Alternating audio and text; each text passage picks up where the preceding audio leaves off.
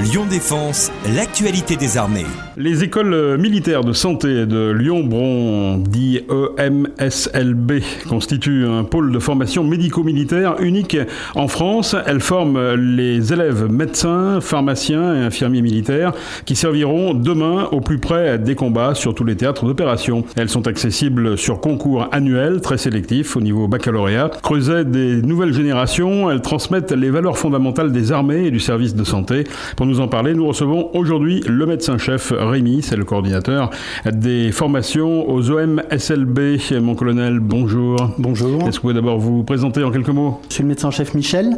J'ai une double spécialité puisque je suis à la fois docteur en médecine générale et professeur de santé publique. Et je travaille depuis deux ans maintenant aux EMSLB, donc École militaire de santé de Lyon-Bron, au titre de coordonnateur des formations. Alors vous encadrez les jeunes étudiants des OMSLB. Quelles sont juste les formations qui sont dispensées dans cette école? Il y a déjà deux écoles dans cette école, hein, puisqu'il y a l'école de santé des armées qui, euh, comme vous l'avez dit, forme les praticiens, médecins et pharmaciens, et puis l'école du personnel paramédical des armées qui forme les infirmiers et les aides-soignants. Donc en tout 850 à 900 élèves. Et donc euh, nos élèves suivent un double cursus en fait, hein, puisque euh, suivent d'abord un cursus universitaire ou académique en institut de formation en soins infirmiers. Et à ce titre, ils passent les mêmes concours, les mêmes examens et ont les mêmes diplômes que leurs homologues civils.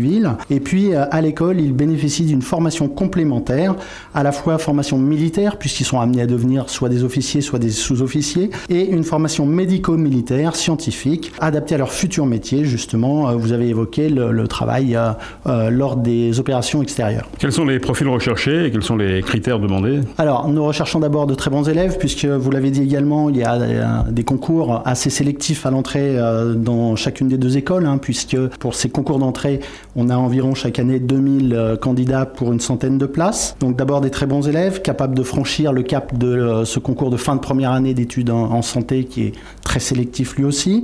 Ensuite des élèves qui euh, doivent avoir une bonne condition physique, notamment pour être au plus près des combattants en mission en opération extérieure.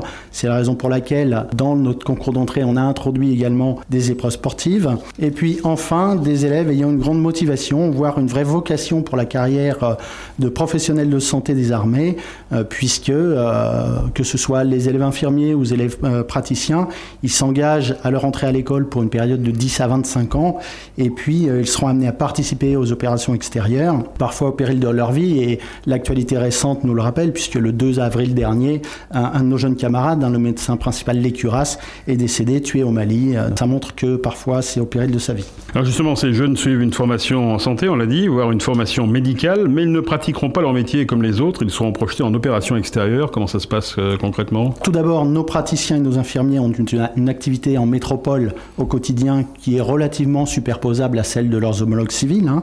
Mais effectivement, comme vous le dites, ils sont amenés à partir en opération extérieure. Donc ces opérations sont des missions d'environ 4 mois pendant lesquelles, eh bien, euh, tout d'abord, ces professionnels de santé vont assurer euh, les soins courants, que ce soit les consultations, les soins infirmiers, à peu près comme en métropole. Ensuite, ils, sont, ils vont être responsables de la prévention et de la gestion des risques sanitaires auxquels vont être euh, confrontés euh, les militaires lors de ces missions.